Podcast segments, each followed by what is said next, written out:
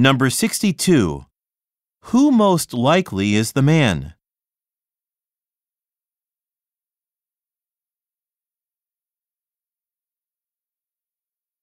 Number 63.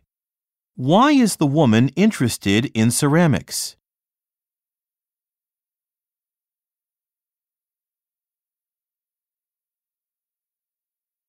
Number 64. Look at the graphic. Where is the location of the pottery of most interest to the woman?